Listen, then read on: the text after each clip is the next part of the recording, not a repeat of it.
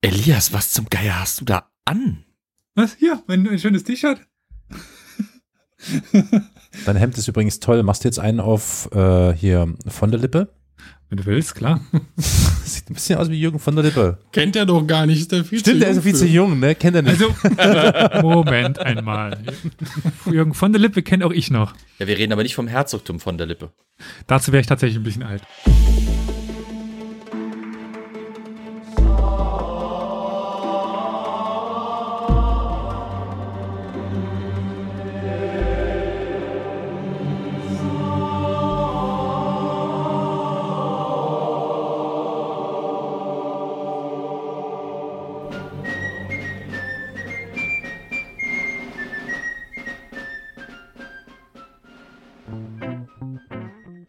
Herzlich willkommen zu einer neuen Folge Historia Universalis, der Geschichtspodcast. Heute mit der, keine Ahnung, wie vielten Folge im neuen Jahr, aber der ersten Aufnahme im neuen Jahr. Und äh, da möchte ich starten mit einem, ja, frohes Neues an meine lieben Mitpodcaster, die ich hier heute versammelt habe. Ich habe nämlich äh, gerade im Bild vor mir, sehe ich den lieben Olli äh, in Köln. Hi Olli. Prost. Sagst du noch was? Wir sind ein, eigentlich sind wir ein Audio Man sollte auch das Muten ausschalten. Also- ne? also Einmal nochmal. Prost, Prost, Neues. Ich dachte gerade schön, dass ich sehe, dass du das äh, Bier in die Kamera hältst, aber im Feed wird also ein bisschen schwierig mit dem Sehen. Äh, Dann, ihr hörtet ihn gerade schon, der liebe Karol in Dresden. Lebst du noch? Ich, äh, ja, ich lebe noch. Horridor und Weidmanns Heil. Und äh, ein paar Meter um die Ecke, hier in Saarbrücken, der liebe Flo. Hi Flo, Hallo, frohes Neues. wie geht's euch? Wie seid ihr ins neue Jahr gekommen? Erschreckend nüchtern. Ist das schon, ist das ein neues Jahr? Also wollen wir jetzt diese philosophische Diskussion aufmachen, ob das jetzt überhaupt ein neues Jahr ist? New Year, same shit. Also, pass auf, wir machen das ganz einfach. Wenn du fragst, du kriegst eine Antwort. Wir haben nämlich tatsächlich das Jahr 5782 und das ist der dritte Shevat. Ja, wir könnten aber auch das Jahr, ich glaube 7000 irgendwas haben, oder? Nach orthodoxer Zählung. Siehst du? Genau. Also insofern ist die Frage nach dem. 79 geboren, 5007. Boah, Ja, ja. gehalten, oder? Ja. Dann äh, würde ich sagen, wenn äh, die allgemeine Stimmung schon etwas holprig ist, um Flo zu zitieren, Es ist nicht die Stimmung. Wir wurden gefragt, wie ein Podcast funktioniert. Und angesichts unserer technischen äh, Kompetenzen würde ich sagen, ist holprig gar nicht so unangebracht. Was? K- Kompe, was? Guck mal, wir haben jetzt schon wieder 20, 20 Minuten zu spät anfangen können, weil äh, irgendwo wieder was gehangen hat. Das machen Ja, Promis das immer weiß- so. Die kommen immer zu spät. Warst du schon Genau. mal auf einem Konzert? Immer. Ja. Also ich Auf meine nicht ein klassisches Konzert kommt Nein, pünktlich. ich meine kein klassisches Konzert irgendwo in der Oper. Ich meine ein Konzert, wo so ein Rockstar hinkommt und alle so, oh, der fängt ab um 8 an und dann kommt er irgendwann erst Viertel 10. So, das sind wir. Oder? ja, äh, benutzen wir es mal als Ausrede. Uns ist alles recht. Ich möchte aber mit einer ganz einfachen Frage starten, die sich vor allen Dingen an den lieben Flo richtet. Carol dreht sich schon weg. Die Menschen sind doch sehr kriegsbegeistert, oder? Naja, wenn der Mensch oder die Menschheit in, in einer Sache irgendwie ziemlich viel Kreativität bewiesen hat, dann ist es, wie man sich möglichst gegenseitig umbringt. Also ich würde sogar behaupten, dass man in Sachen Kunst bei weitem nicht so viel Innovation und, und Variabilität und, und ich sag mal Motivation findet wie in der Kriegskunst. Ja.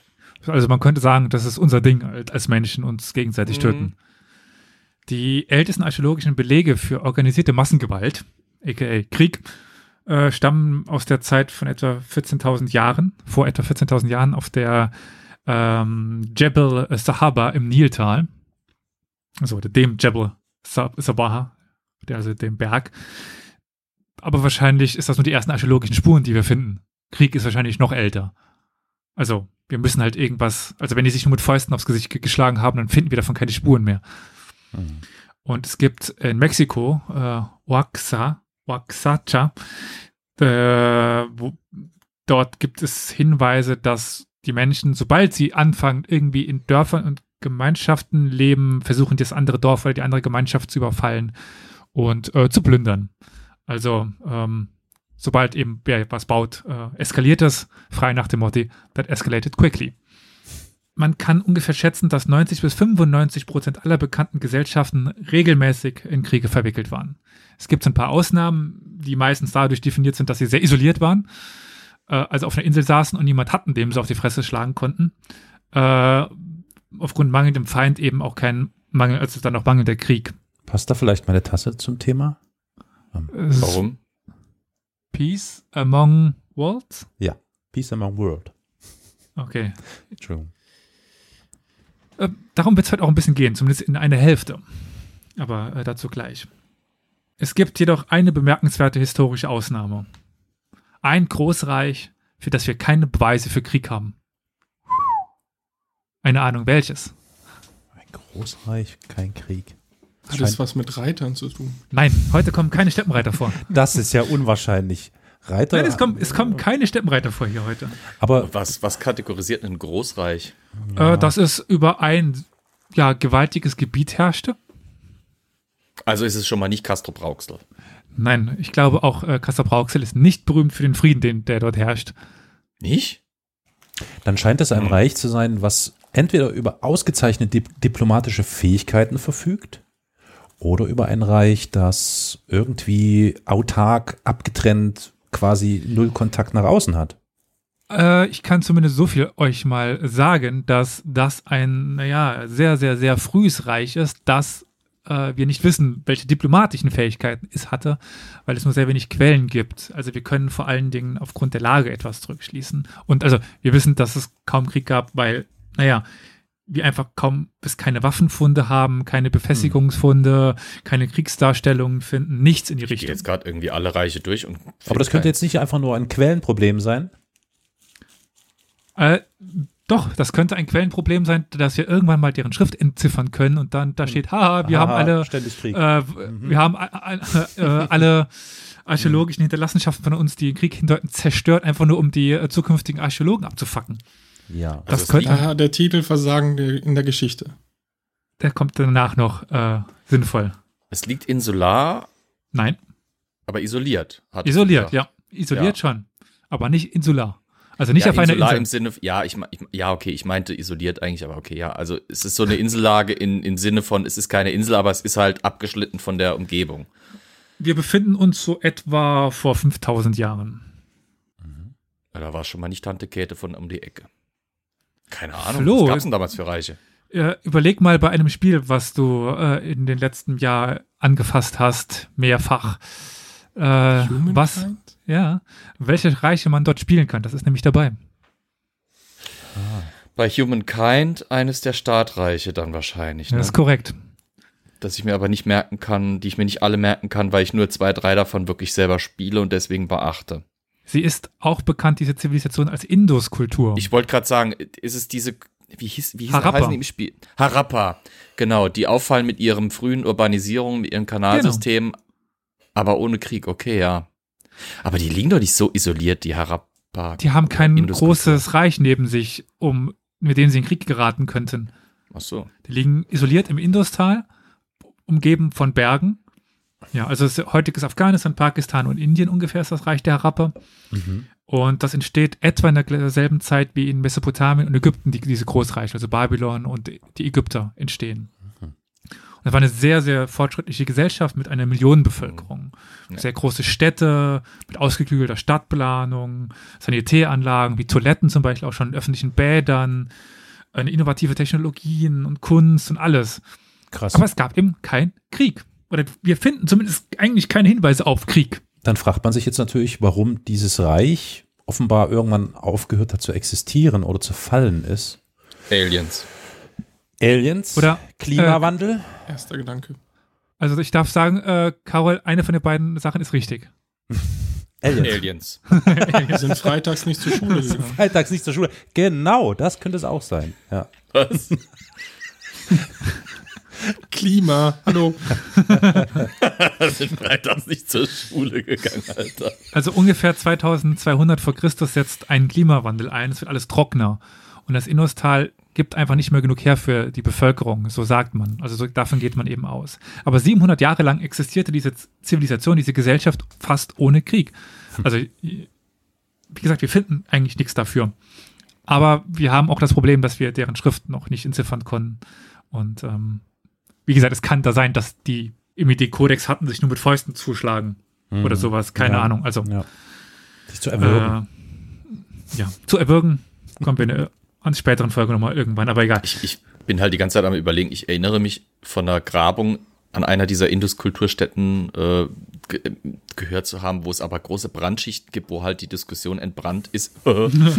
ähm, wie zum Geier ist ja eine ganze Stadt abgefackelt oder ein großer Teil einer Stadt abgefackelt, wenn es kein Krieg war und wenn ein Großteil der Gebäude halt eben steinern oder aus Lehm waren.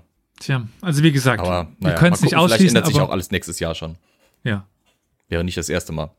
Wir können jedenfalls davon ausgehen, dass es eine doch sehr friedliche Zeit war im Vergleich zu dem, was die Menschheit sonst so hervorbringt. Ein zweiter Zeitraum, wo es zumindest in Europa sehr friedlich ist, den haben wir ja momentan. Also so lange in Westeuropa und Zentraleuropa gab es keinen Frieden, seitdem wir Geschichtsquellen haben. Ja, wenn wir die Grenzen halt um den Balkan drumherum ziehen und das plötzlich aus Europa ausklammern, was wir sonst irgendwie nie tun. Und Ich sagte nicht umsonst Konflikte nicht Osteuropa. ausklammern. Ja, ich weiß, Zentraleuropa, Westeuropa, was ist Zentraleuropa? Komischerweise gehört Italien dann noch zu Zentraleuropa, aber 20 Kilometer östlich davon oder 40 gegenüber ist dann schon wieder, ja, es ist, Sei doch nicht so pingelig, komm. Sagen wir, ich, ja, sagen ich, wir für Deutschland. Sagen Ja, wir für, ja. für Deutschland äh, war so viele Jahre ohne Krieg, gibt es eigentlich fast nie wenn wir den Geschichte. Kosovo und Afghanistan ausklammern. Genau. Ich, Und- bin, ich sorry, ich bin kein Freund von dieser Behauptung, dass wir, dass wir in Europa keinen Krieg mehr äh, seit, seit dem Zweiten Weltkrieg kennen. Das, das Clevere, was wir Europäer gemacht haben, ist halt, wir, wir haben sie innenpolitisch so verklärt, dass Ja, sie nicht mehr als Krieg ja. ankommen und haben sie außenpolitisch so outgesourced und so weit weg von unseren Definitionsgrenzen von, von Europa gesetzt, dass sie halt nicht mehr ins Raster fallen. Aber äh, das, dieses von wegen, das längste friedliche äh, Jahrhundert für Europa ist eigentlich eine Illusion und eine schöne Rednerei. Da bin ich ganz bei dir. Also Kosovo wird da gerne vergessen. Ja, Kosovo, die vielen Kolonialkonflikte, die es ja immer noch gab und gibt. Dazu kommen wir später. Kolonialgeschichte ist nämlich heute auch Teil dieser Folge. Oh. Oh. Du wirst halt äh, teilweise deinen Spaß haben. Sage ich dir schon. mal. Teilweise. Aber nur du, nur du.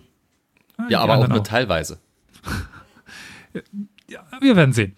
Jedenfalls, die äh, jährlichen Todesopfer von Kriegen auf der ganzen Welt gehen eigentlich seit Jahrzehnten zurück. Das sehen jetzt einige dafür, dass es eben eine Ära des Friedens gibt, der Rationalität und der internationalen Freundschaft.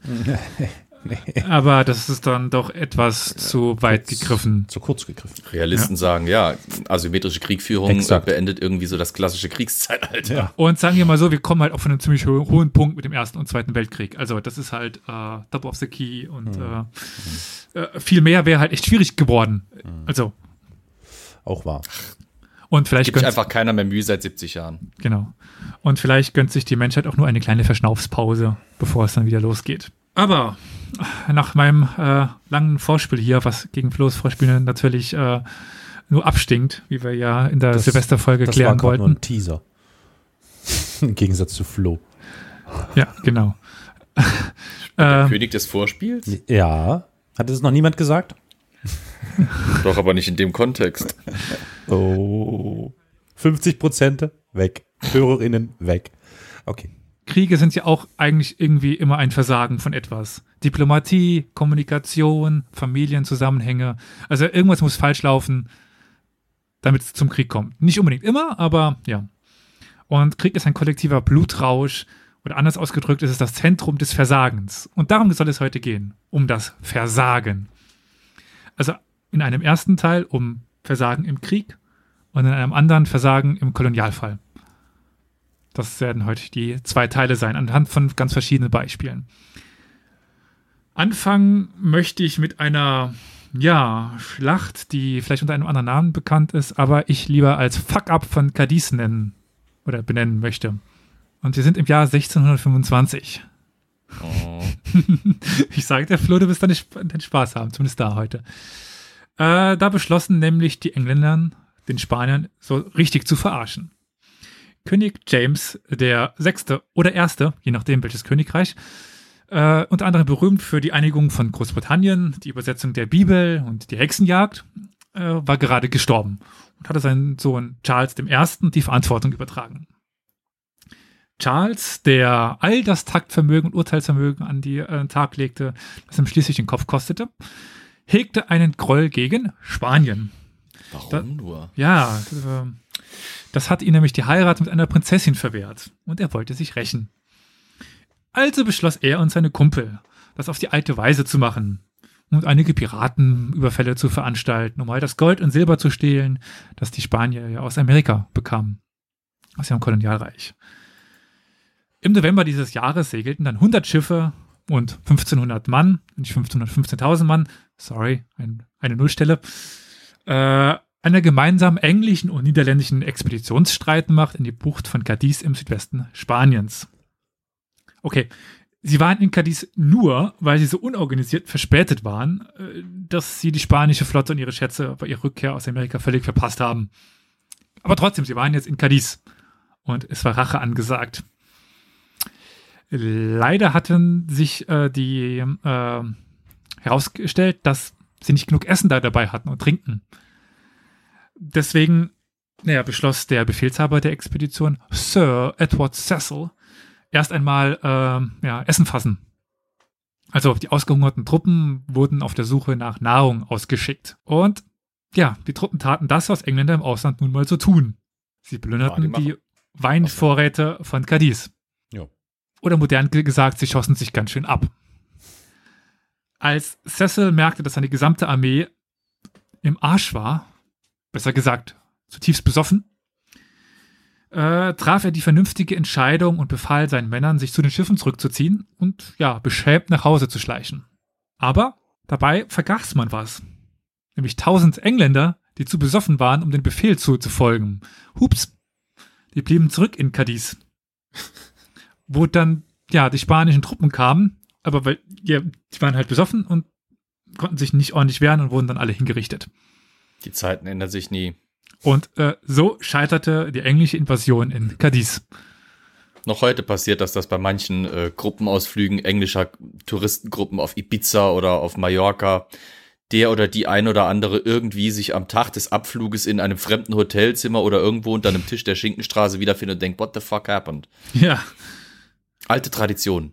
Aber die überleben das meist noch, oder? Ja, die schon ihre Würde und vielleicht auch, äh, wie soll ich sagen, Würde Teile ihrer. Leber nicht. gut. Die englischen Heldentaten in Cadiz äh, tauchen ganz oft in Listen von großen militärischen Misserfolgen in der Geschichte auf. Aber Was gemein ist, weil erinnere dich mal an die Armada-Folge. Noch, noch ein paar Jahre zuvor hatten sie ja große Erfolge gefeiert bei, Mhm. bei Angriffen auf Cadiz unter Drake und Effingham.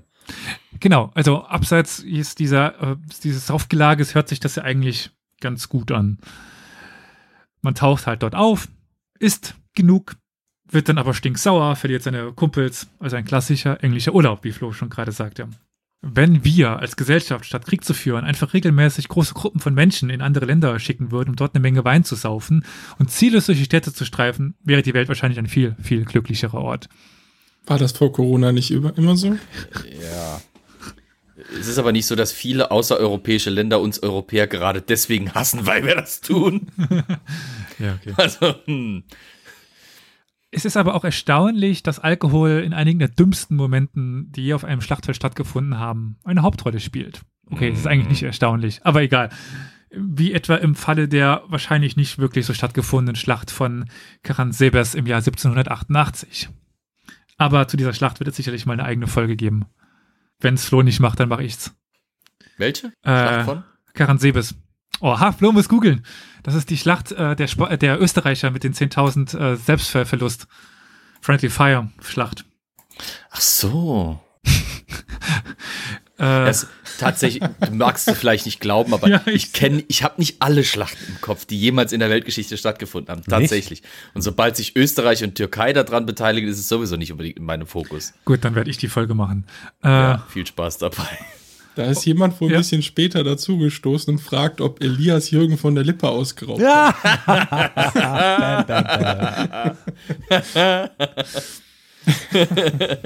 Vielleicht. Gut, aber wie gesagt, das werden wir mal in einer anderen Folge machen. Kommen wir zu einem zweiten Beispiel. Ich nenne es gern das Loch von Petersburg. Oh, Vielleicht kennst du das jetzt auch, Flo. Weil wir Ja. gehen heute jetzt nach Amerika. Das ist nämlich ein weiteres gutes Beispiel, wie man es schafft, sich selbst zu besiegen. oh ja. Äh, Es gab nämlich die Schlacht von Petersburg beim amerikanischen Bürgerkrieg, als die Unionstruppen einen taktischen Triumph in besonders einfallsreicher Weise in einen demütigen Rückschlag verwandelten. Alter, wie dämlich kann man sein, ja. Sie hatten die Truppen der Konföderierten in einer Festung festgenagelt und verbrachten einen ganzen Monat damit, sich auf den Gnadenstoß vorzubereiten, zu planen, zu überlegen. Und naja, man kam auf die Idee, einen 500 äh, Fuß langen Minenschacht unter die Festungsmauer zu graben. Und ja, dort eine Unmenge Sprengstoff hinzubringen, den dann zu, anzuzünden, dass halt die Mauer in die Luft liegt, man durchstoßen kann und gut ist. Soweit, so gut. Standardmäßiges Belagerungswesen seit dem 17. Jahrhundert. Oh, schon früher. Ja. Mit Die Schießpulver halt vor allem dann. Ja, Aber egal. das sollte auch soweit funktionieren, weil in der frühen Mauer, äh, in den frühen Morgenstunden des 30. Juli 1864 flog der Sprengstoff in die Luft und die Mauern waren weg. Aber nicht nur die Mauern, auch ganz viel Erdreich. Und sie waren etwas überrascht, was das für ein großer Bumm war, weil so viel hatten sie nicht gerechnet. Und ja, es tötete auch hunderte von konföderierten Truppen und erstmal waren sie alle erstarrt und geschockt und ja, es tat sich nun ein riesiger Krater vor ihnen auf. Aber trotzdem be- befahl man nun den Angriff. Ja, Aber- Ziel erreicht. Ein Loch in der Mauer war definitiv, also das war definitiv ein Loch in der Mauer. Aber Also das Loch von Petersburg war, war wenn es eine Bresche in der Geschichte gibt, die wirklich, wirklich den Namen verdient, dann ist es die Bresche von Petersburg. ja, die negativ war. Nur die hatten Leitern dabei. Nope. Äh, blöderweise, also die befahlen den, den Soldaten den Angriff, aber sie hatten kurz vorher die Soldaten ausgetauscht. Weil die extra dafür trainierten Soldaten waren schwarz. Und das war ja nicht so ehrenhaft. Weil schwarze Soldaten, denen sollte man nicht den Sieg geben, sondern den weißen Soldaten, die aber eben in letzter Minute dahin, dahin befohlen worden sind. Und nun, sie wollten jetzt durch diese Breche durch und rannten direkt in den Krater. Und sie hatten keine Leitern dabei. Also rein kamen sie. Nur nicht mehr raus. Gibt doch den Spruch, it's like shooting fish in a barrel. Den könnte man für die amerikanischen äh, Ja. Muttersprachler ändern in It's like shooting Unionists in a crater. nachdem die Verbündeten das sahen, taten sie etwas, nämlich zu Hilfe kommen. In den Krater rein. Und dann kamen wieder welche zu Hilfe. In den Krater rein. Und irgendwann organisierten sich auch die Verteidiger und sahen halt die ganzen Gegner in dem Krater drin. Und der Kommandeur beschrieb es dann später als Truthahnschießen. Oh Gott. Sie verreckten zu Tausenden in dem selbstgeschossenen Loch. Und das kann man sich kaum vorstellen. Der Boden muss so locker gewesen sein von diesem Rand, dass die nicht mal hochklettern konnten. Also es, der, der Krater war tief, er war steil und das Erdreich so locker. Und es hatte irgendwie, glaube ich, wenn ich mich richtig erinnere, noch geregnet, äh, sodass das Ganze so schlammig war, dass die einfach aus dem Krater nicht mehr rauskamen. Und es gibt eben Zeugenberichte, dass die, dass die, äh, die Konföderierten im Prinzip sich gegenseitig die Musketen. Die vorderste Reihe, die am Kraterrand stand, gab ihre Musketen zum Nachladen nach hinten und ließ sich von hinten neue Musketen nachreichen und hat wirklich einfach im Dauerfeuer in den Krater reingeschossen. Die mussten gar nicht zielen, weil da unten wirklich diese diese wabernde, wogende Masse von Unionisten, also von, von Unionssoldaten war. In- Die mussten nicht ziehen, die mussten einfach nur reinhalten. Massaker. Und das Blut machte das Ganze noch glitschiger und man fiel über Leichen. Es war, ja, das Loch von Petersburg. Meine Fresse. Ja, die wichtigste Sache oder die wichtigste Le- Lektion in Sachen Militärtechnik oder Taktik ist sicherlich, lauf nicht in große Löcher am Boden. Die nächste Story beschreibe ich als, es gibt Krieg, weil, ja, Kommunikation ist im Krieg wichtig. Das hat die Pazifikinsel Guam im Spanisch-Amerikanischen Krieg 1898 gelernt, als ihre Kolonialherren Spanien es vergaßen, ihnen mitzuteilen, dass es überhaupt ein Krieg stattfand. Als eine kleine Flotte von US-Kriegsschiffen ja auf das verdächtig schwach verteidigte Guam zusteuerte und 13 Schüsse auf die alte spanische Festung Santa Cruz abfeuerte, ruderte der Würdenträger äh, von Guam zu den Kriegsschiffen, dankte den Amerikanern für den großzügigen Gruß und entschuldigte sich dafür, dass es eine Weile dauern sollte, bis die Höflichkeit erwidert werden könnte, weil die Kanonen von der anderen Seite der Insel erst hergebracht werden müssten. ja, nach einigen ja, unangenehmen Momenten erklärten die Amerikaner dann dem Befehlshaber von Guam, dass sie sie gar nicht gegrüßt haben, sondern dass sie im Krieg seien und dass er sich gerade angreife. Die hatten aber nicht getroffen, glaube ich, gell? Äh, nicht wirklich, nein. Deswegen hatten die im Guam das überhaupt nicht gerafft, was da abgeht. Die hatten nur Schüsse gesehen, hatten aber keine Einschläge gemerkt und dachten, es wären halt nur Salutschüsse.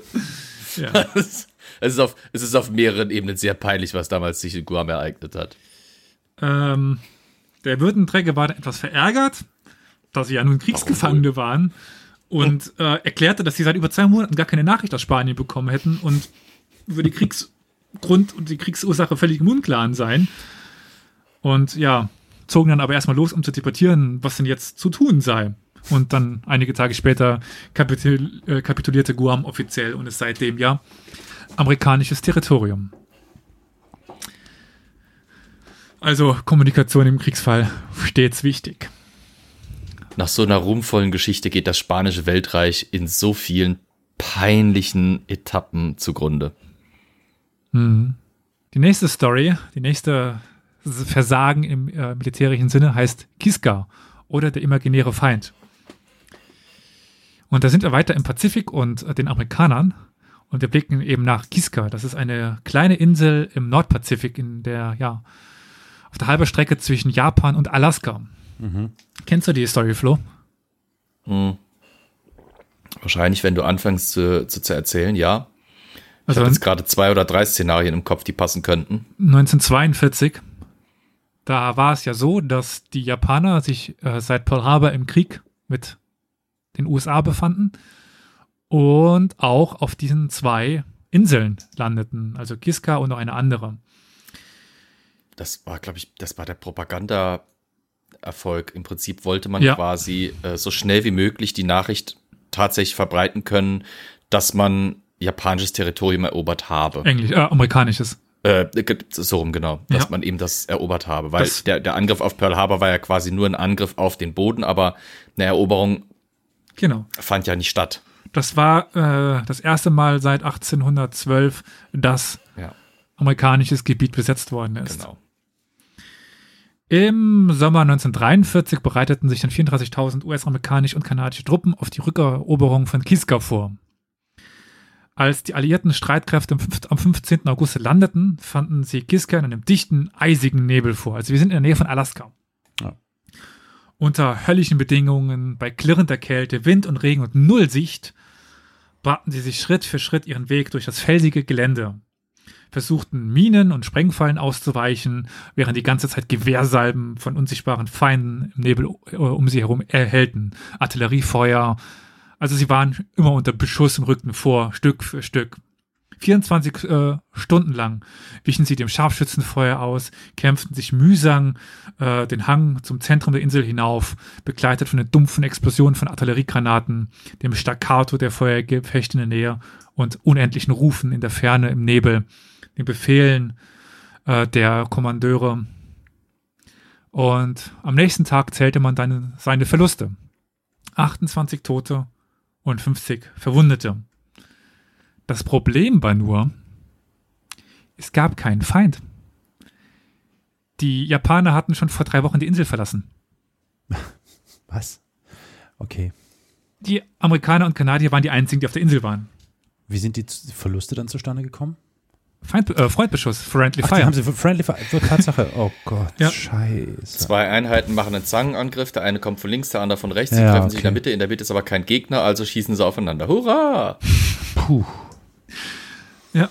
Und das Tragische an der Sache, Das erinnert Ist- mich an diese Nebelschlacht von Asterix und Obelix in Großbritannien, äh, bei den Briten, weißt du? Der Nebel zieht auf, keiner sieht was, alles, alles schlägt sich irgendwie auf den Kopf. So ein bisschen nach dem Motto, sind jetzt alle tot? das Tragische an der Sache ist aber noch, dass die Luftüberwachung der Amerikaner eigentlich schon mitgeteilt hat, dass die Japaner die Insel verlassen haben. Dass es keine japanische Aktivitäten mehr dort gibt. War es Faxpapier Upsi. alle oder was? Oh Mann. Nee, nein, das, die Kommandeure wussten das. Aber sie haben dem nicht geglaubt, weil Ah. die zweite Insel Mhm. davor, die war in den Tagen davor blutig erobert worden. Dort waren die Japaner noch. Und deswegen dachten sie, die haben sich dort versteckt. Die Ja. Luftüberwachung sieht die nicht. Ja. Das ist so ein typischer Fall, wenn die eigene Propaganda und eigene Angst irgendwie äh, das Urteilsvermögen hemmt. Hm. Genau. Also, man könnte sagen, ein guter Plan ist entscheidend für den militärischen Erfolg oder eben Misserfolg. Also, wenn man eben schlecht plant. Einen solchen genialen Plan haben wir dann als nächstes. Das manchmal können Pläne nämlich zu gerissen, zu hinterhältig sein. Wenn man gegen jemanden Schach spielt, der viel, viel besser ist, dann läuft das ja normalerweise folgendermaßen ab. Man verbringt Ewigkeiten damit, eine äußerst clevere Falle zu stellen, nur um dann festzustellen, dass der Gegner jeden Zug vorhergesehen hat Ja. und man schon lang verloren hat. Ja. Das ist im Grunde das, was der französische General Henri Navarre in Vietnam gelang. Nur, dass er mit Menschen statt mit Schachfiguren spielte. Wie sein früherer Na äh, ja, Landsmann Napoleon hackte er einen Plan aus, der so perfekt war, aber nur so perfekt war, solange der Gegner genau das tat, was man von ihm wollte. Es war das Jahr 1953 und Navarres Ziel war es, ja, die kommunistischen Viet Minh-Truppen eine vernichtende und demütigende Niederlage beizubringen, um sie bei den be bevorstehenden Friedensverhandlungen zu schwächen. Er beschloss also, nun diese äußerst clevere Falle zu stellen. Er errichtete einen neuen großen französischen Stützpunkt in einem ja, abgelegenen Gebiet, der die Nachschubslinien der Viet Minh bedrohte und versuchte sie dort in einen Kampf zu verwickeln.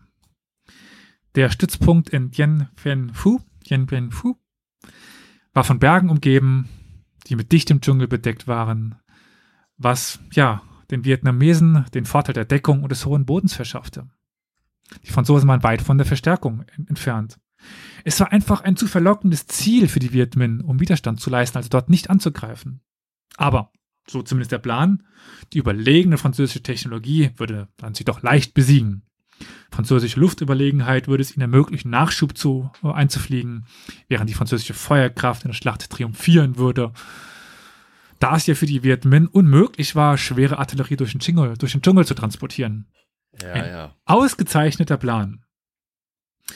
Navarre ließ seine Männer den Stützpunkt errichten und wartete dann ab. Und wartete. Und wartete. Und wartete. Monatelang geschah nichts, kein Angriff. Was taten die Viet Minh? Gut, es stellte sich heraus, die Viet Minh taten das, was sie nicht konnten, nämlich schwere Artillerie durch den Dschungel transportieren. Die hatten nämlich Monate damit verbracht, die Artillerie auseinanderzulegen und Stück für Stück kilometerlang durch dicht bewaldete Berge nach Dien Bien Phu zu tragen und sie dort wieder zusammenzubauen. Und dann warteten sie noch auf den Beginn der Regenzeit. Und als die französischen Truppen in Schlamm feststeckten und die französischen Flugzeuge nicht mehr, ja nichts mehr sehen konnten, griffen sie an. Navarres Männer, die mit selbstmörderischen Fußangriffen von Bauern mit veralteten Gewehren gerechnet hatten, waren überrascht, als sie unter den anhaltenden Beschuss durch fortschrittliche Artillerie gerieten, die es ja eigentlich gar nicht geben hätte dürfen, laut Navarre. Sie hielten noch zwei Monate stand und wurden dann endgültig überrannt. Und die Ausmaße der und Art dieser Niederlage war so vernichtend und peinlich, dass es eine französische Regierung stürzte und ja, Frankreich sich aus dem Vietnam zurückzog und die Viet Minh im Nordvietnam die Unabhängigkeit sicherte. Der Rest ist dann bekannt, eben diese Teilung in zwei Staaten und der Angriff der Vietcong und USA und ja, der Rest ist Geschichte, könnte man sagen. Es gibt aber noch eine ganze Reihe von weiteren Fuck-Ups in der Geschichte, von denen ich jetzt eine kleine Anzahl vielleicht kurz vorstellen möchte. Es gibt nämlich etwa den, ja, Eimerkrieg. Oh ja. Eim, wie der Eimer. Der Genau. Eimerkrieg, ja, ein Eimerkrieg, ja. Und ja, wenn du dir diesen Namen vorstellst, wortwörtlich, genau das ist passiert. Äh, in diesem Krieg zwischen den italienischen Städten Modena und Bologna im Jahr 1325 starben schätzungsweise 2000 Menschen, Mhm. als einige, wie heißen die Menschen aus Modena, modenaische äh, Soldaten, das war Modena. Modena, äh, Soldaten, Soldaten aus Modena. einen Eimer aus dem Brunnen in Bologna stahlen.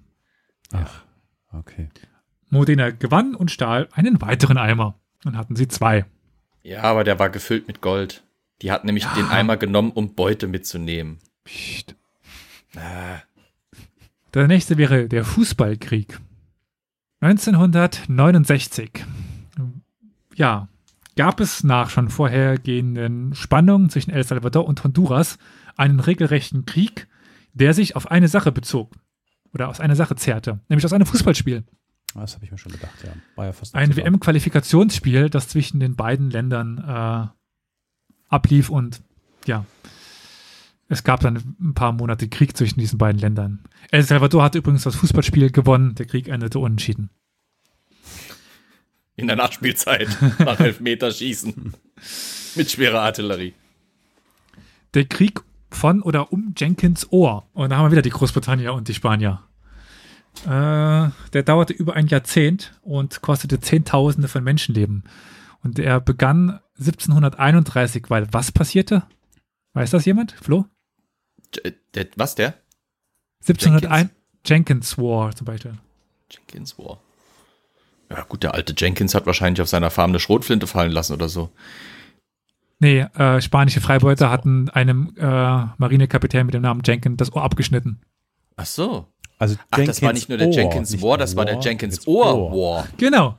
Der Krieg um Jenkins Ohr. Ohr. Ah. Und als dieser Krieg zu Ende war, hatte er sich zum österreichischen Erbfolgekrieg ausgeweitet. Und der österreichische Erbfolgekrieg ist nun mal ein ganzer Clusterfuck, wenn es um Europa geht, weil Oh da Gott, hat ja. so jeder mitmischen wollen. Und das ist ursprünglich gestartet mit dem Abschnitt von Jenkins Ohr. Die Nachttopf-Rebellion. Äh, ganz kurz, Ja. Kalun dir fragt, ob man Wetten abschließen kann, welche Kriege noch kommen. Ah, ich habe nur noch einen. Also jetzt ganz schnell tippen. noch einen habe ich. Aber wenn, wenn man den errät, dann, äh, dann müssen wir uns ein äh, Geschenk überlegen. Wer den hinbekommt, dann. Gut, aber erstmal die Nachttopf-Rebellion. Fast so Ja. geil. Robert Carthos, keine Ahnung, wie man den Nachnamen ausspricht, Hä? ist jedenfalls der älteste Sohn von äh, William äh, dem Eroberer. Ach, Kurthose, ja, Kurzhose. Ja, Ja. Robert Kur Kurzhose. Genau, Kurzhose. Hm?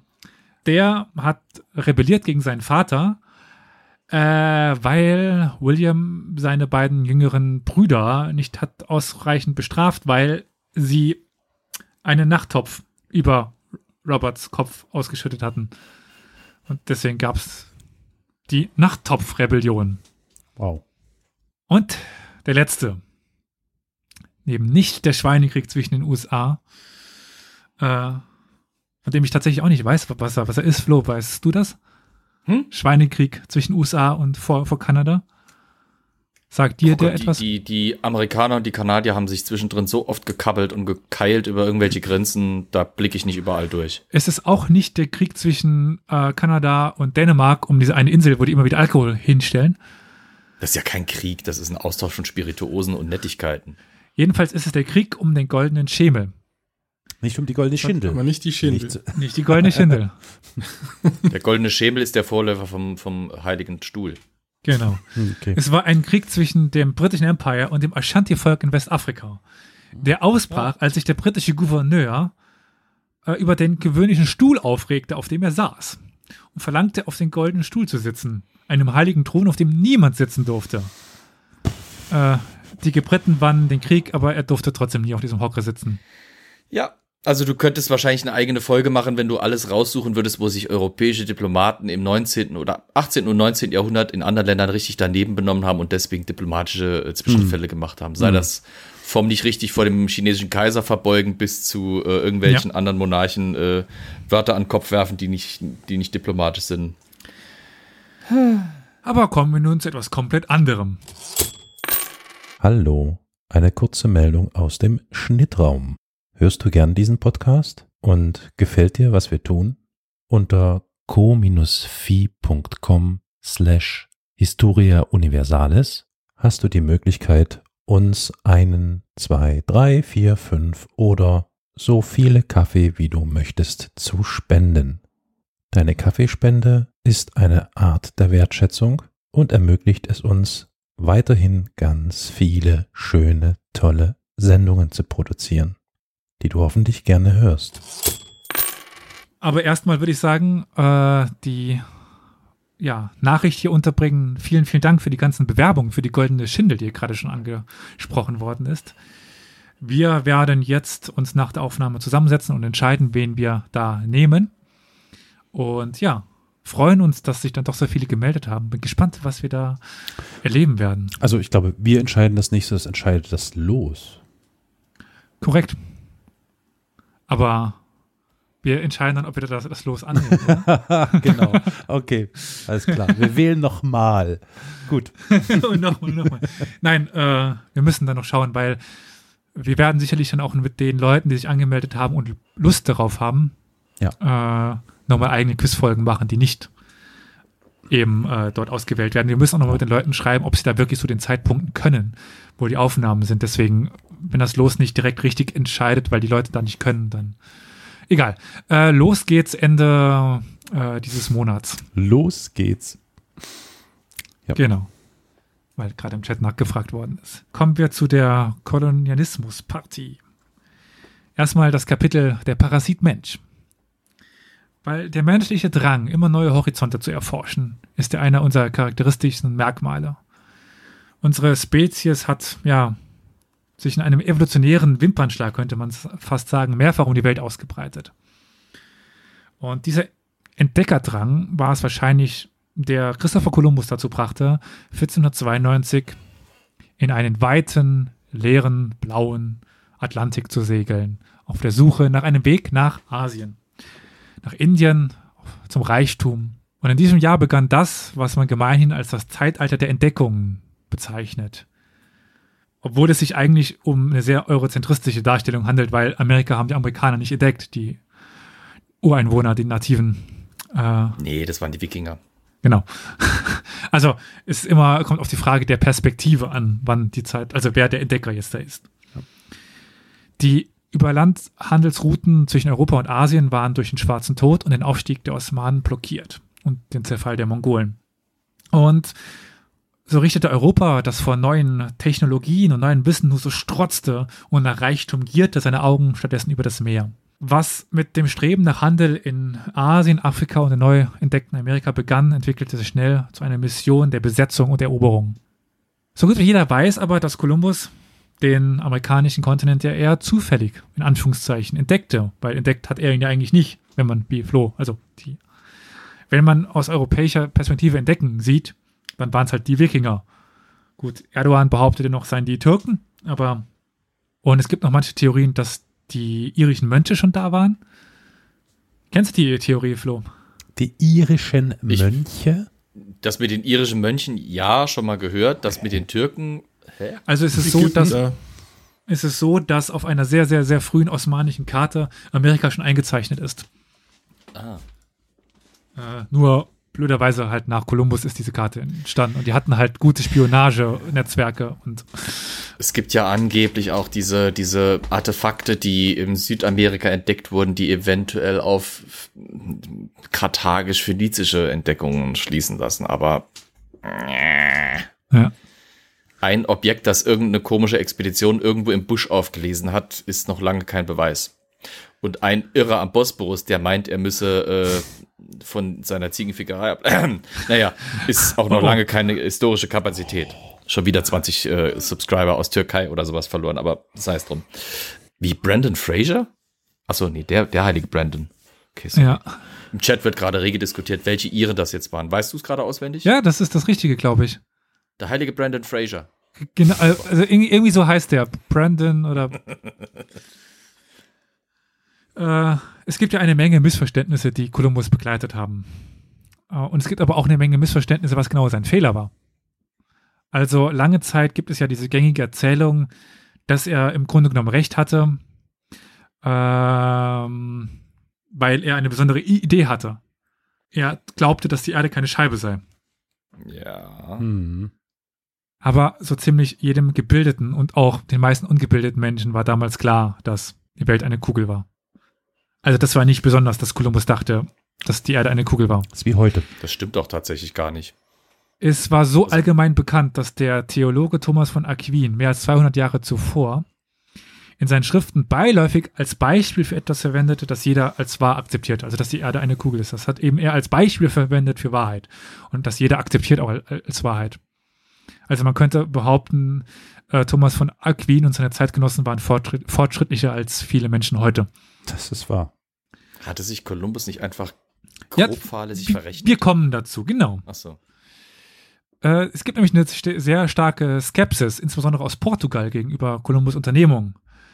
Äh, die kam aber aus einer ganz anderen Quelle. Das Problem war nämlich, dass Christopher Columbus seine Maßeinheiten völlig durcheinander ge gebracht hatte und dass seine Berechnungen falsch waren. Sein gesamter Plan für die Mission beruhte auf seinen persönlichen Berechnungen für zwei Dinge. Wie groß die Erde war und wie groß Asien war. Und in beiden Fällen lag er völlig daneben. Ungefähr um die Hälfte. Ja, er ging zu einem davon aus, dass Asien viel länger ist, als es tatsächlich ist, und dass bei einem günstigen Wind Japan schließlich mehrere tausende Meilen östlich noch von der tatsächlichen Position zu finden sein würde. Das Ganze passierte, weil er seine Berechnung des Erdumfangs auf die Arbeiten des persischen Astronomen Ahmad ibn Muhammad ibn Kathir al-Farhani aus dem 9. Jahrhundert basierte. Dies ist nur leider nicht der fähigste Astronom gewesen. Es gibt weitaus genauere Schätzungen. Und Und selbst- griechischer Zeit. Und selbst das ist nicht das größte Fehler von Kolumbus. Er hat nämlich einen typisch euro äh, eurozentristischen Fehler gemacht. Er nahm nämlich an, dass Al-Fahani, als dieser Meile sagt, die römische Meile meinte, die etwa 4850 Fuß lang war.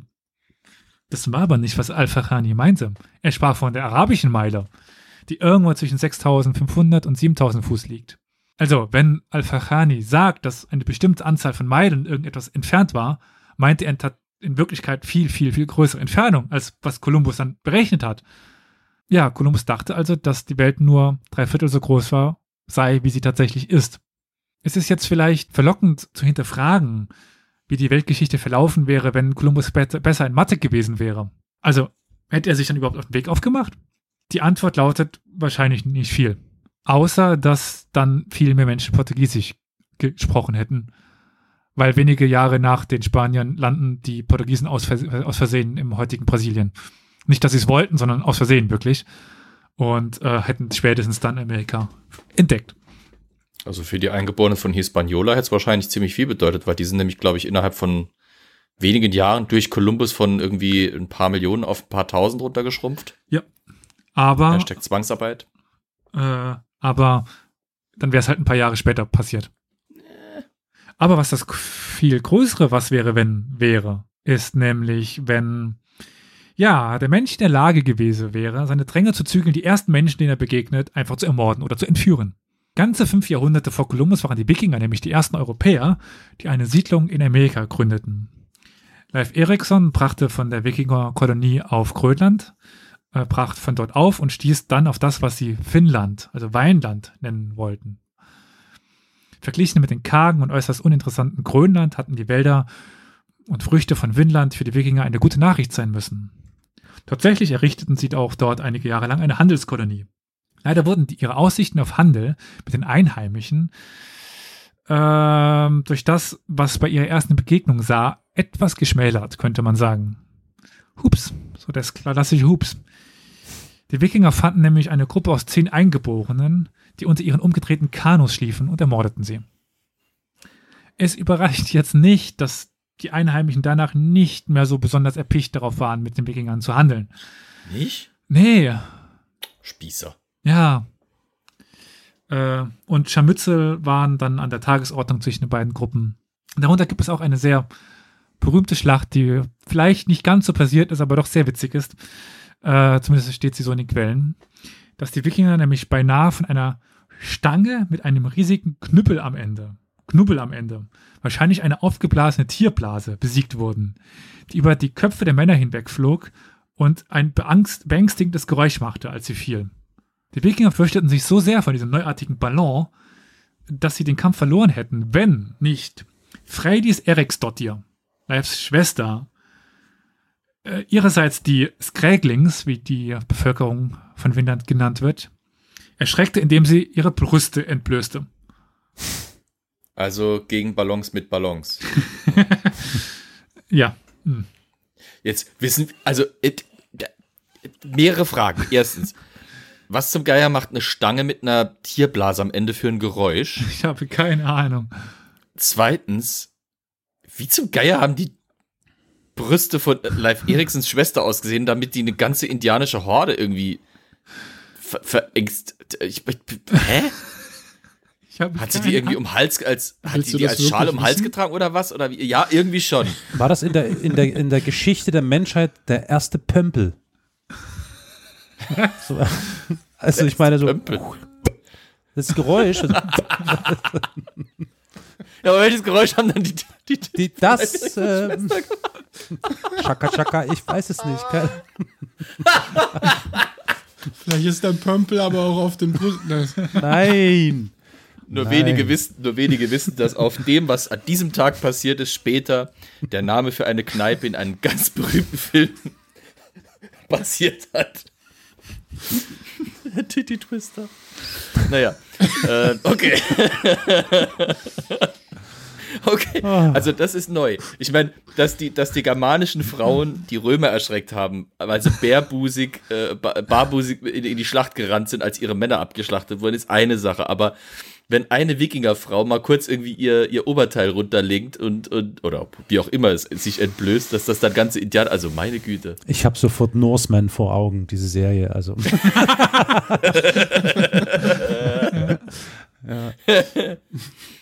Oh Mann. Gut. Aber also, äh, wissen wir jetzt, was das, was dieses Fliegende mit der Blase? Nee. Okay. Also wir haben das Problem von sehr, sehr, sehr, sehr, sehr, sehr, sehr wenig Quellen. Hm. Äh, das ist eine Beschreibung, die wir haben. Und da wird es halt als äh, Stange mit einem riesigen Knüppel am Ende bezogen, äh, beschrieben. Knubbel, nicht Knüppel. Da siehst du, da siehst du, dass die Quellen äh, von Männern verfasst wurden, die sich aufs Wesentliche konzentriert haben. Wen interessiert die Geheimwaffe der Indianer eine Stange mit einer Schweinsblase? Hauptsache Möpse. Wischmopp. Es war ein Die sind wichtig. Die haben kannst du Wischmopp nicht geworfen. Die Einfach kannst du nicht unterschlagen. Ja, Wischmopp. bitte. Was war denn noch verschmutzte Klopimpel des Häuptlings oder was? So, Einmal Jeden feucht durchwischen. jedenfalls infolge dieser und anderer weniger merkwürdiger Kämpfe kam die Siedlung Vinland nie so richtig in Gang. Aber wären die Dinge auf Finnland etwas anders gelaufen, idealerweise mit weniger Mord und mehr Handel und Austausch, hätte die Geschichte vielleicht einen ganz anderen Verlauf nehmen können. Sorry. Und wieder mal waren Frauen schuld, weißt du. Echt, ey. Wie wäre die Menschheitsgeschichte ohne Brüste gelaufen, ey? Wir wären wir, wir wahrscheinlich schon längst in der Zukunft, ey. Wir würden schon mit. Raumschiffen durch die Gegend. Flugtaxis. Ja. Alter. Du weißt schon, wie diese Folge dann heißen muss, ne? Ich habe sehr viele Namen dafür, also es ist so viel. Sch egal. Äh, Pömpel und Möpse. Die Waffen einer Ja. Frau. Ich sehe es gerade im Ja. Chat, die Waffen einer Frau. Ja. gut. Jetzt bin ich mich schon wieder erinnert an, an den Diktator und die Leibwache von, von Al Die eine, die einfach mit ihrer Brust irgendwie Türen durchschlägt oder so. Oh Gott. Schön, dass ich jetzt weiß, was hier jetzt kommt und äh, ja, ich hole jetzt mal den, den Downer raus. Oh. Ja, bitte. Wir sind uns ja darüber einig, dass Kolonialismus schlecht war. Aber wie schlecht genau? Nun, eine Schätzung der Todesfälle durch den europäischen Kolonialismus allein im 20. Jahrhundert geht um die etwa 50 Millionen aus und steht damit etwa auf einer Stufe mit ja, Hitler, Stalin oder Mao. In etwa 100 Jahren nach der Kolonisierung Amerikas starben nach vorsichtigen Schätzungen, also nach 100 Jahren nach dem Beginn, 90 Prozent der Bevölkerung des Kontinents an einer Kombination aus Krankheiten, Gewalt und Zwangsarbeit. 90 Prozent eines Kontinents starben. Die Zahl der Todesopfer alleine, so schrecklich in ihrer Unbestimmtheit, erzählen natürlich nicht die ganze, äh, die ganze Geschichte. Der afrikanische Sklavenhandel, die Erfindung der Konzentrationslager, die sexuelle Sklaverei im japanischen Kaiserreich, das spanische äh, Encomienda-System in Amerika, bei dem die Eroberer persönlich Arbeitstruppen von Eingeborenen zugeteilt wurden. Die Liste vom Schrecken ist lang und fast unerträglich grausam. Hinzu kommen die unzähligen ausgelöschten Kulturen, die zerstörte Geschichte und der enorme, ja, unrechtmäßige Transfer von Reichtum von einer Welt in die andere. Es geht jetzt heute nicht darum zu sagen, dass der Kolonialismus für jedes Übel in der Welt verantwortlich ist. Oder dass, ja, die Ankunft der Kolonisation, die Gesellschaften, die sie kolonisierten, allesamt glückliche Oasen des Friedens und Kameradschaft waren. Also es gab vorher immer Krieg in den, in den Gesellschaften. Es war nicht so, dass Krieg und Arglist und so etwas von den Europäern da reingetragen worden ist. Die Vorstellung aber, dass der Kolonialismus eine aufgeklärte Regierungsform mit sich brachte und die Rechtsstaatlichkeit in den kolonisierten Ländern verankerte, ist auch falsch. Ja. Dieser Gedanke würde beispielsweise die amerikanischen Ureinwohner überraschen, die hunderte von Verträgen mit den britischen und der amerikanischen Regierung unterzeichn unterzeichneten, um dann mit anzusehen, wie ihnen das Land dann doch weggenommen worden ist. Mhm. Es wäre eine Überraschung für die Maori, die den Vertrag von Waitangi unterschrieben haben, bei dem es dann eine Reihe von Übersetzungsfehlern zwischen dem englischen und der Maori-Version des Textes gab, die ja zu einer ganzen Reihe von Unklarheiten führte, was genau denn jetzt da unterschrieben worden war. Es wäre eine Überraschung für das Volk der, Xo der Xhosa, die in der südafrikanischen, äh, britischen Kolonie Britisch Kafraria lebten und 1847 zusehen mussten, wie der neu eingesetzte Gouverneur Sir Henry Smith lachend einen Friedensvertrag vor ihren Augen symbolisch zerriss und dann ihre Anführer zwang, einen nach dem anderen vorzutreten und seine Stiefel zu küssen. Es ist übrigens auch erwähnenswert, dass die britische Geschichte Sir Henry Smith im Allgemeinen als eine schneidige und heldenhafte Figur in Erinnerung hat, die in einem populären romantischen Roman unsterblich Ja. gemacht wurde, indem er seine, ja, Ja. märchenhafte Heirat mit einem 40-jährigen Mädchen schildert dort. 40-jähriges Vi- Mädchen. 14, Ah, Entschuldigung. 14. Ja, das ist halt die Übrigens, die, klassische Heroisierung, diese. ah, pff, boah, boah. dieses Volk, das du gemeint hast, ist übrigens ein ganz spannendes Volk, weil das Mhm. nämlich, das ist mit den berühmten Klicklauten in Genau. der Sprache. Ah, diese, Das heißt, die sind nicht einfach Rossa, das sind diese, diese Rossa. Ja. Also da Ja. kommt Ja, vorher ja, noch ja. ein, ein Klicklaut. ja. Ich habe mal mit jemandem sprechen dürfen, der das ein bisschen sprechen kann. Oh, echt? Das war schon ganz interessant. Oh, Ja, krass. Wie heißt denn der eine, der eine schwarze äh, äh, Comedian in Amerika, der diese, diese Late Night Show auch macht? Ach, ich habe vor. Trevor Noah. Ah, Trevor Noah, der kann Ja. das auch. genau, der kommt aus Südafrika. Der ist super da drin. Der ist aus dieser Gegend. Der ist ein, Ja. der, der stammt von den Rossa ab, also für diesen Rossa. Wahrscheinlich jetzt völlig geschlachtet, weil ich das nicht kann, aber Zu welcher Barbarei der Mensch fähig ist, zeigt auch das Beispiel des Kolonialreichs des, Brit äh, des belgischen Königs Leopold II., also der moderne Kongo. Äh, Die Ironie dabei ist auch, dass das Ganze im Namen der Wohltätigkeit geschah. Das Land wurde 1885 von einer von Leopold gegründeten Wohltätigkeitsorganisation, die International African Associ äh, Association, der wurde das zugesprochen. Dies geschah auf der Berliner Konferenz, einem Treffen, bei dem die europäischen Länder Afrika unter sich aufteilten, was ja den Kampf um Afrika auslöste.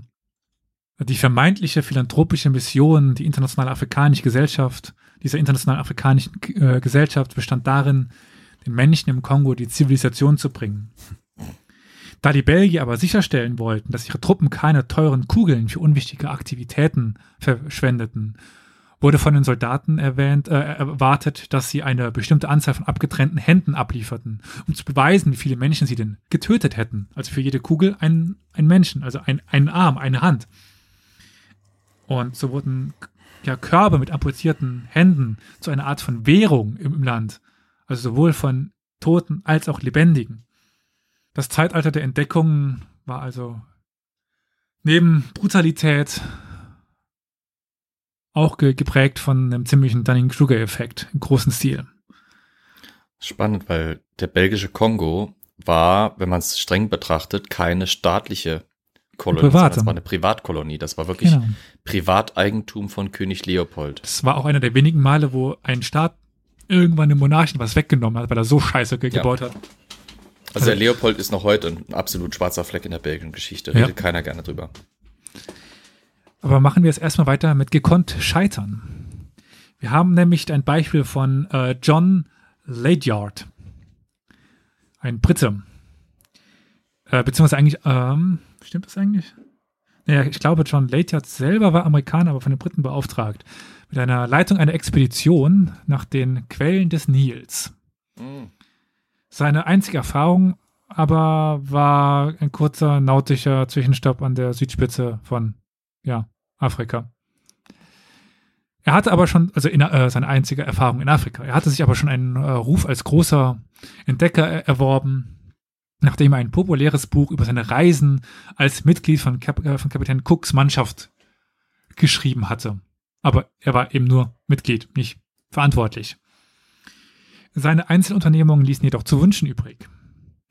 Eine Fähigkeit, die äh, Ledyard aber zweifellos besaß, war, ja, wichtige Leute zu befreunden und zu überreden, ihm Geld zuzustecken. Während er in Paris nach Geschäftspartnern suchte, gewann er die Unterstützung verschiedener Berühmtheiten.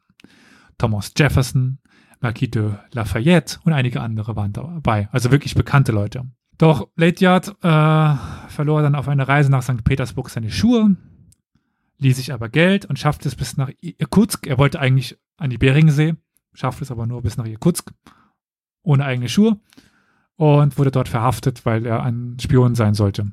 Der dann mittellose Ledyard schließt dann sich 1788 eben diese Expedition an, die das dunkelste Afrika entdecken sollte. Und er bekam sogar die, die Leitung zugesprochen. Aber er kam nicht weiter als Kairo. Dort bekam er nämlich ein Galletleiden und versuchte sich selbst zu behandeln, indem er Schwefelsäure schluckte. Entwurmer, ja. Schwefelsäure, alles, alles, alles schon mal da gewesen. Ja. Genau, und er starb. Also mit Gallenleiden kenne ich mich aus, aber ich wäre nicht auf die Idee gekommen, Schwefelsäure zu fressen. Ist gut, weil, wie gesagt, äh, ist tödlich. Ja, ach nee. Also einer der unerfolgreichsten Entdecker dieser Menschheit, weil er nie was entdeckte, weil er immer vorher. Er hat entdeckt, Schwefelsäure hilft nicht bei Gallenleiden. Wir haben auch Robert O'Hara Burke, ein imposanter, bärtiger irischer Polizist mit jähzornigem Temperament und fehlendem Orientierungssinn, der sich 1860 aufmachte, das Zentrum Australiens zu erkunden. Als er Melbourne unter dem Jubel der Menge verließ, kam seine Gruppe nur unglaublich langsam durch das Land, was vor allem daran lag, dass er ja, 20 Tonnen Ausrüstung da dabei hatte. Darunter so wichtige Dinge wie ein großes ja, Tisch- und Stuhlset ja. aus Zedernholz, einem chinesischen Gong und 20 Schuppenbürsten. Äh, 12 Schuppenbürsten, sorry, nur 12 Schuppenbürsten. Das sind Schuppenbürsten. Steht halt ich auf das einfache Ahnung. Leben, ne? Ja, ja. Das widerspricht Regel 32, Reise immer mit leichtem Gepäck. Kann das sein, dass ich, es ich suche es auf äh, Englisch, übersetze es hier ins Englisch. Ich habe das schnell aus den Berichten übersetzt. Schuppenbürste. ich möchte, dass meine Schuppen schön gekämmt sind. Also irgendwelchen Bürsten. Jedenfalls äh, ja, entschlossen sie sich, äh, ihre Vorräte dann doch irgendwie zurückzulassen. Äh, blöderweise waren darunter dann auch große Teile der Munition und der Waffen und äh, ihr Vorrat an Limonen, das gegen äh, Skorbut helfen sollte. Hm. Nach etwa 2000 Meilen mit nur noch drei Männern und einigen Kamelen gelangte der halbtote Burke schließlich bis auf zwölf Meilen an die Nordküste heran, bevor er aber umkehrte, weil ein Mangrovensumpf im Weg lag. Also zwölf Meilen vom, nach, nach 20, äh, nach 2000 Meilen kehrte er dann um, zwölf Meilen vom Ziel. Hm. Er starb dann auf dem Rückweg, kurz nachdem er einige Aborigines, die ihm ja eigentlich helfen wollen und Nahrung angeboten haben, er hat sie mit Schüssen vertrieben und dann ist er eben an Unterernährung gestorben. Der Finger Gottes. Tief im Arsch. Ja. Aber vielleicht wird nirgendwo die Selbsttäuschung und Hybris der, des Kolonialzeitalters besser veranschaulicht als in der Geschichte der Kolonie, die es eigentlich nie gab. Der gescheiterte Versuch einer Nation, ein globaler Akteur zu werden, der stattdessen ein ganzes Arm, äh, Land verarmte und gedemütigt zurückließ. Schottland. Korrekt. Äh, die Geschichte der Kolonie Darien. Mhm. Äh, zu der es aber schon eine sehr ausführliche Podcast-Episode von Geschichten aus der Geschichte gibt, aber äh, so viel sei nur gesagt. Ähm, Liebe Grüße. Das sowieso. Und sie scheiterten aufs Erbärmlichste. Alter. sie steckten sehr viel Geld in dieses. Alles. Alles. Der gesamte Staatsschatz, sämtliche Steuereinnahmen, alles, was dran war, wurde in tatsächlich in Kisten, so wurde in Kisten gepackt und nach Panama verschifft. Und dann haben die versucht, eine Kolonie in einem Gebiet aufzubauen, wo jeder Mensch, der drei Hirnzellen hat, die miteinander äh, kommunikationsfähig sind, sagen würde, nicht unbedingt ein idealer Ort für Schotten, um sich niederzulassen. Und innerhalb von kürzester Zeit erst die, die, die Hälfte der Kolonisten verreckt elendiglich an der sumpfigen Gegend, in der sie sind. Sie haben nichts dabei, was man irgendwie braucht. Die sind noch schlechter vorbereitet als die Kolonisten, die damals mit der, mit der Mayflower rüber nach Amerika gesegelt sind und dann von den Indianern gerettet werden mussten, um irgendwie auch nur halbwegs zu überleben, um dann trotzdem mit ihrer Kolonie draufzugehen.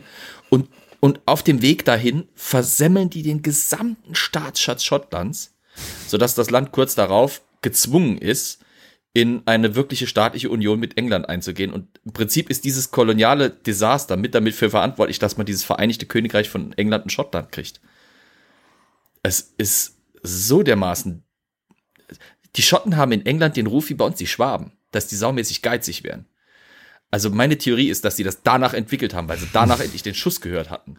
Da Was passiert, wenn man sein mehr. Geld einfach mal wegpulvert? Ja, genau, die mussten zwangsläufig geizig werden, weil die hatten nichts mehr. Unfassbar.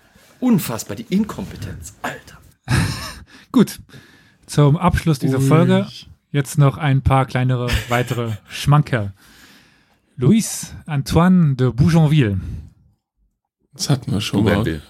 Bougainville, das war der, der, äh, der, das war der stellvertretende Kommandant von Marquis de Montcalm, der äh, bei der Quebec-Folge eine Rolle gespielt hat.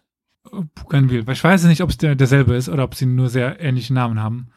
Jedenfalls war der ein französischer Entdecker, der als erster Franzose die Welt umrundete, bis zum Great Barrier Reef vordrang, aber dann umkehrte und damit Australien nicht entdeckte. Genau, John, der war das. Gut. John Evans. Ein walisischer Forscher, der in den 1790er Jahren fünf Jahre lang versuchte, einen lang verschollenen walisischen Stamm in Amerika zu suchen. Ja, keine Ahnung, wie er auf die Idee kam. Während dieser Zeit wurde er von den Spaniern als Spion ge gefangen, entkam aber schließlich und fand diesen Stamm, die Mandan, um dann festzustellen, dass es gar keine Waliser waren. äh, Moment. Ja. Er fand, einen Stamm, er fand den Stamm, aber das war gar nicht. Das ist mir zu kompliziert. ja. Ja, was machen Waliser in. Hä? Dachte der, der hätte ein ganzer walisischer Stamm Ja, übergesiedelt. ja. Wann? Keine Ahnung. Fragt John Evans. Äh, Wilhelmur Stephenson. Ein kanadischer Forscher, der glaubte, dass die Arktis ein recht gastfreundlicher Ort sei. Und dann, um das zu beweisen, 1913 eine Expedition dorthin veranstaltete. Als ein Schiff aber überraschenderweise, niemand hat es kommen sehen, äh, im Eisfest saß, sagt er seinen, Nein! doch. Oh. Schön. äh, sagt er seinen Männern, er führe eine kleine Gruppe an, um Nahrung zu finden und ja, ließ sie im Stich und haute ab. Schlau. Louis Lasseter, der führte 1930 einen Suchtrupp in die zentralasiatische, äh, australische, zentral, äh, australische Wüste auf der Suche nach einem riesigen Riff. Ich weiß nicht, wie er das in der Wüste finden wollte. Aus reinem Gold. Ich weiß nicht, er- woher er das hatte. Jedenfalls hätte er das schon Jahre zuvor einmal gesehen, hat er behauptet. Im Traum. Und schließlich ließ ihn der Trupp im Stich. Dann liefen auch die Kamele weg. Sie liefen weg, währenddem er kackte. Mann, der war echt angeschissen, ne?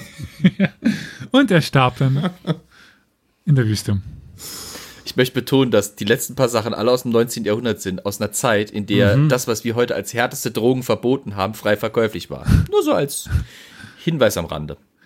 Salomon André, der schwedische Ingenieur und Abenteurer, hatte die hervorragende Idee, den Nordpol mit einem Wasserstoffballon zu erreichen. Hm. Äh, er machte sich auf den Weg, obwohl der Ballon ein Gasleck hatte. Er und seine Mannschaft starben irgendwo in der Arktis. Siehst du mal? Und unten drunter stand mit Sicherheit, als der Ballon über ihren Kopf hinwegflog, die Schwester von Live Eriksson und machte sich nackig. Und mit dieser Nachricht sind wir am Ende dieser Folge angekommen. Ei, ei, ei, ei. Pleiten, Pech und Pannen, eine kleine Geschichte der Menschheit. Ja, Facepalm die Folge. ja. Ja, echt so. Echt so. Und ihr könnt euch noch auf einiges dieses, dieser Art freuen, denke ich. Ich habe da so äh, ein kleines Büchlein entdeckt, was mir sehr viele Hinweise gibt. Ich wundere mich, dass du die Geschichte von dem U-Boot da vor der schottischen Küste Die hab ich gelöscht. hast. Die war, hattest du, Ja, die ja. hatten wir ja mal in dem Quiz, genau, ja. Weil du sie da schon erzählt hast, habe ich sie Genau, rausgenommen. ja, ja. Alter. Also nochmal nachzuhören in irgendeiner alten Quizfolge von dem U-Boot, das, wo jemand die äh, Spülung betätigte. Ja. Nicht falsch, sie falsch bediente und dann das, Ja. das quasi das eigene U-Boot mit Scheiße flutete. Genau. Der Kesselkrieg hätte noch gut reingepasst. Ein sechs Stunden oder sieben Stunden dauernder Krieg zwischen Österreich und, und äh, was war es noch? War es Österreich und England? Ich weiß nicht mehr. Auf jeden Fall haben wir irgendwie zwei, nee, Holland und, Engl und Österreich. Irgendwie zwei Schiffe schießen aufeinander, irgendwo wird ein Kessel getroffen oder sowas und auf einmal bricht ein Krieg aus, der nach ein paar Stunden wieder beendet wird. Also die Geschichte ist voll mit absolut lächerlichem Scheiß, den man im Geschichtsunterricht nie hört. Aus gutem Grund. Ja, es ist halt, also das ist heute wirklich ein Paradebeispiel. Damit starten wir ja wirklich nach nachdem wir dezent angefangen haben, das Jahr 2022 zu eröffnen, übrigens in Mark umgerechnet 4044, ne, nur mal so. Aber nachdem wir dezent mit den Backenbärten angefangen haben, heute so in echt, in live, im Jahr 2022 mit so einem Paradebeispiel an Plurf, also Wissenschaftsleugnung, Verschwörungsgedöns, Selbstüberschätzung. Wow. Ja. Also, ich dachte, das wäre ein guter Start ja, in das absolut. neue Jahr. Voll die Kanne.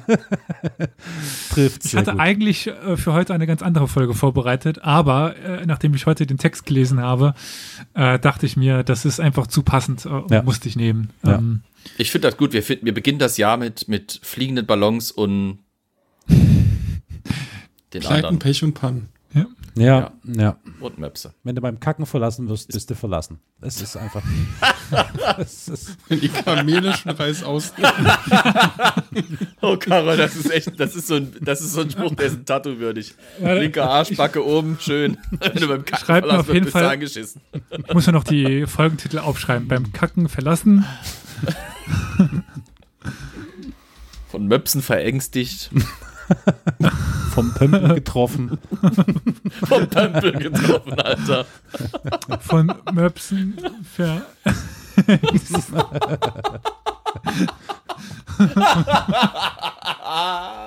Beim Kacken verlassen von Möpsen verängstigt. Wie Schotten verschuldet. Das ist der Titel meiner zukünftigen Biografie, ey. Ja, echt, ey, wirklich, oder? Das beschreibt unser Leben. Oh man. Schöner Einstieg. Sehr schöner Einstieg. Gefällt mir. Oh Mann.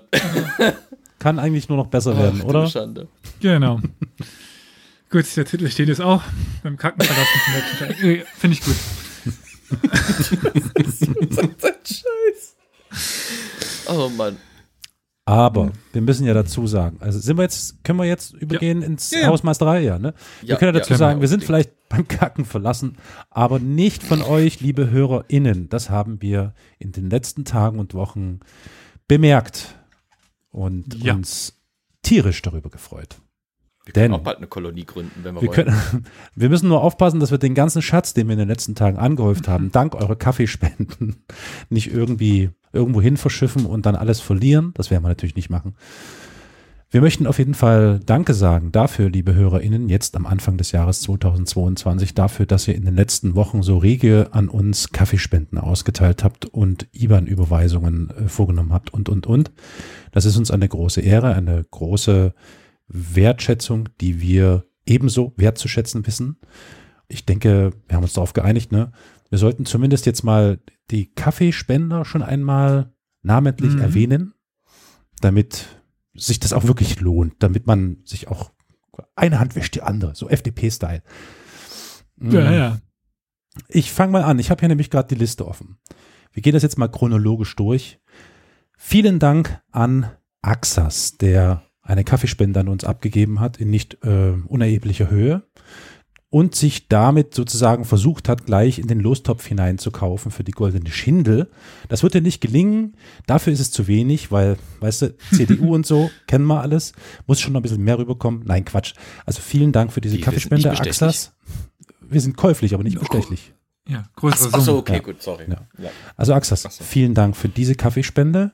Wir wissen das sehr zu schätzen und danken dir. Ebenso hat, ich muss das jetzt aussprechen, oh, Gzumla eine Kaffeespende an uns abgegeben. Dafür vielen, vielen Dank. Wir freuen uns sehr darüber. Natürlich auch Max oder Max, ich weiß nicht, wie es ausgesprochen wird. Doris, Marcel, natürlich auch der gute alte JP. Dann haben wir hier einen Kofi-Supporter, der nicht genannt werden möchte. Trotzdem vielen Dank. Dann auch an Christian vielen Dank, der gespendet hat. Pascal, wieder ein namenloser Kofi-Supporter oder eine Supporterin, wer weiß, wer weiß. Natürlich auch Stefano, der uns schon des Öfteren mal auf YouTube beehrt hat und mit Kommentaren ähm, gelöchert hat. Dafür vielen Dank und auch für deine Kommentare. Und ich denke, wir stoppen jetzt mal, weil jetzt bin ich schon fast im September. Auch an Markus noch einmal vielen Dank. Und natürlich an alle anderen, die bis September hin auch gespendet haben. Dankeschön. Und noch ein Dank an Sebastian, der uns einen Dauerauftrag hat eingerichtet. Wow. Vielen Dank. der verdient äh, stets ein Riesendankeschön. Ja. Weil auch das kann man uns einen Dauerauftrag einrichten. Wer denn das Geld hat. Die Also IBAN befindet sich da drunter. Also ihr seid jetzt auf YouTube, ne? YouTube da drunter. Episodenbeschreibung und da steht die IBAN, da könnt ihr einen Dauerauftrag einrichten. Geht übrigens auch bei Kofi, ich glaube, das kann man auch machen, so eine Dauerzahlung. Man muss übrigens dazu sagen, habe ich gemerkt, nur mal so, by the way, Kofi rühmt sich auf der Startseite, keine Gebühren, bla bla bla. Das stimmt nicht, weil Kofi zwar nicht, aber PayPal. PayPal schnappt sich dann, ich bin mir nicht sicher, von den 3 Euro pro Kaffee 50 Cent oder so. Bin nicht ganz sicher, irgendwie sowas in der Drehe. Mit Ich einem glaube, es sind 5% oder sowas. mit einer Überweisung ist das nicht so. Dankeschön für die Wertschätzung, es ist klasse. Es ermöglicht uns, das hier wöchentlich weiterzumachen, Ja. in hoffentlich immer besserer Qualität und immer mehr Themen. Aber was ich an dieser Stelle auch noch machen kann, ist eine Frage beantworten, die wir bekommen haben. Oh. Weil wir haben ja sowohl auf dem Discord-Server als auch im Slack so eine kleine Channel, so, ein, so eine Ab Abteilung für Ask Us Everything. Hm, sehr gut, ja. Und da kam die Frage zu einer Horde, also zu einer Hordenfrage. Oh ja. Kam da etwas rein. Äh, nämlich, ähm, wenn Horden sich, äh, wie zum Beispiel die Mongolen oder äh, ähnliches herumgezogen sind, würde ich mal vermuten, dass sie alle eng gedrängt im Gänsemarsch marschierten. Würde ich mal nicht ver vermuten. Sind die ganze Zeit. Also wenn äh, nun eine Schlacht ge- geschlagen werden sollte oder ein Angriff ausgeführt werden, wie haben all die Krieger wehrtüchtigen Männer vom Stamm erfahren, dass sie nun bitte an dem und dem Tag dort und dort zu sein haben sollten? Liefen Boten von einer Familie zu den anderen oder wie könnte ich mir das vorstellen? Also das kommt natürlich auch ein bisschen auf die Zeit an und ähm, die Gegend, aber die Zeltstädte waren teilweise schon sehr groß. Also wir haben äh, da teilweise größere Zeltstädte, als wir in Europa Städte haben. Also wo dann, äh, ja, also die Zeltstadt von, von Genghis Khan hat manchmal an die Millionen Menschen gezählt. Um das einfach mal in den Kontext zu setzen. Äh, zu der Zeit gab es in Europa keine einzige Mi- Millionenstadt. Und ähm, da gab es noch andere umherziehende Orders, das sind eben diese Zeltstädte, wo es dann den Beck oder Bey als Vorstand gab, also so ein Fürst. Und ja, die dann um dieses, um diesen Center, also sei es eben der Khan oder die Fürsten oder die Prinzen oder wie auch immer, in einem gewissen Umfeld äh, nummerdierten die dort im, im Land rum. Aber immer in Kommunikationsreichweite. Gleichzeitig hatten die Mongolen zumindest etwas geschafft, was äh, einmalig bis dahin war. Fast. Nämlich, die haben den kompletten eurasischen Steppengürtel kommunikativ erschließen können mit einem Pony-System. Was? Einem Pony-System? Ja, also in festen Abständen Stationen, Poststationen, die, Ah. die Yam heißt das Wesen, das Yam-Wesen, ähm, wo dann ein Reiter innerhalb von ja, wenigen Tagen fast schon von Peking nach Sarai kommen konnte. Also der ist wirklich, der konnte 14 Stunden am Tag reiten, 15 Stunden, bis er halt quasi auf dem Pferd eingeschlafen ist. Teilweise sind die auf dem Pferd eingeschlafen. Äh, und die Pferde sind dann von Poststation zu Poststation ge- geritten, wo sie dann Mhm. wieder ausruhen konnten. Das waren die ersten Raststätten. Genau, wo er wahrscheinlich auch schon für, die, äh, für den Toilettengang bezahlen musste. äh, Ja, mit seinem Leben. genau. Äh, dementsprechend, das war ein ganz guter Kommunikationsweg. Mhm. Und die Wege waren so gut, dass ich Beispiele von den Krim-Tataren habe, wenn die zu einem Überfall aufgerufen haben, waren innerhalb von wenigen Tagen war die Armee der Krim-Tataren versammelt. Das war natürlich aber auf einem begrenzten Raum wie der Krim. Dann haben die Spione der äh, Polen-Litauer davon erfahren, die dann aber meistens nicht schnell genug waren, um den König zu warnen, Mhm. als dass die Krim-Tataren eigentlich bis weit nach Polen vorstoßen konnten, plündern konnten, sich wieder zurückziehen konnten. Wenn das polnisch-litauische Heer zufälligerweise schon mal eingesetzt war oder in der Nähe war, dann konnte das mal zurückgeschlagen werden. Aber meistens waren die einfach zu schnell dafür, dass ein europäisches äh, Meldewesen da eben hätte darauf reagieren können und ja, dann eben plündern konnten ohne groß Widerstand. Also das ist mh, jetzt, um es kurz zusammenzubrechen, dieses Yam, also dieser, dieses Postwesen, dieses Ponywesen, das äh, Kommunikation zwischen den verschiedenen Königshäusern zum Beispiel ermöglichte ähm, und genau, der Pony Express. Ja, das war überhaupt Kommunikation innerhalb dieses Orders. Also auch wenn die jetzt mal im Nachbartal waren. Also Pferde gibt's genug. Also Mhm. Kommunikation war auch immer möglich, sei es aber auch über Rauchzeichen, über Falken, über, also über, über Vögel mit äh, Botschaften, die ausgetauscht worden sind, solche Sachen. Mhm. Aber wir leben heute in einer Zeit, in der Kommunikation so schnell ist wie noch nie. Also natürlich, wenn es Krieg geben sollte, dauerte das schon ein paar Tage, bis der Cousin von nebenan da war. Na Das- Gott. Wenn heute der Krieg ausbricht, würden wir wahrscheinlich bis morgen kein automatisches äh, SMS-System hier irgendwie haben, das funktioniert. Da braucht kein Krieg ausbrechen, da reicht ein Hochwasser. Achso, und wir kriegen es ja doch damit, weil wir kriegen es ja nicht über offizielle staatliche Quellen, sondern über Facebook, ne? Oder Twitter. Oder Twitter. Oder Twitter, genau. Genau. Bild TV berichtet als erstes. Oh ja, stimmt. Die haben wir nicht vergessen. Alter. Ja, ja, ja. Überraschungs Überraschungsangriff auf Deutschland. Wir haben im Vorfeld schon mit den Aggressoren gesprochen. Wir haben die Ja, WhatsApp-Nachrichten gelesen. Genau, ja, ja. Ja, also wenn, wenn jetzt Elias gerade von ähm, dieser Frage berichtet vom Discord-Server, dann äh, nutze ich natürlich gleich die Gelegenheit darauf nochmal hinzuweisen. Es steht natürlich jetzt auch alles da unten im Video, beziehungsweise im Audio-Feed muss ich das nicht zeigen, in den Show Notes. äh, tretet gerne unserem Discord-Server bei. Der Link ist da unten zu finden, beziehungsweise in den Show Notes zu finden. Da könnt ihr dann gerne bei Ask Me Anything oder wie das heißt, ähm, Ask Me, warte mal, ich überlege gerade, Ask Elias. Ask us everything. Ask, ask Us. Äh, Ja, natürlich. Me ist ja. Genau, äh, macht das Ja, dort gerne. Elias hier. Ich habe das noch, ich bin noch bei Reddit, weißt du? Wir sind noch nicht bei Reddit, aber vielleicht kommt das noch. Oh Gott, noch ein, Nein, wir sind halt einfach, wir sind äh, ein Hanswurst in allen Gassen sozusagen. Das heißt, ihr findet uns bei Discord. Kommt auf diesen Server. Wenn euch das zu retro ist, kommt gerne in unseren Slack-Chat auch. Den Link Was? findet ihr hier unten. Ich würde nicht sagen, dass Discord im Vergleich zu Slack Retro ist, aber okay, mach weiter. Naja, es ist einfach angesagt, das Slack zu benutzen, weil das jeder benutzt und bla bla bla bla bla bla. So, ne, weißt du, was meine? Was haben wir denn noch für Möglichkeiten? Noch ein ganz wichtiger Hinweis für diejenigen HörerInnen, die, und das scheinen gar nicht wenige zu sein, unseren Podcast bei Spotify hören. Auch wenn ich das nicht befürworte, weil bei Spotify leider bis heute noch keine Möglichkeit da ist, Kapitelmarken zu sehen. Es gibt jetzt neuerdings die Möglichkeit, bei Spotify nicht nur einem Podcast zu folgen, sondern diesen Podcast dort auch mit Sternen zu bewerten.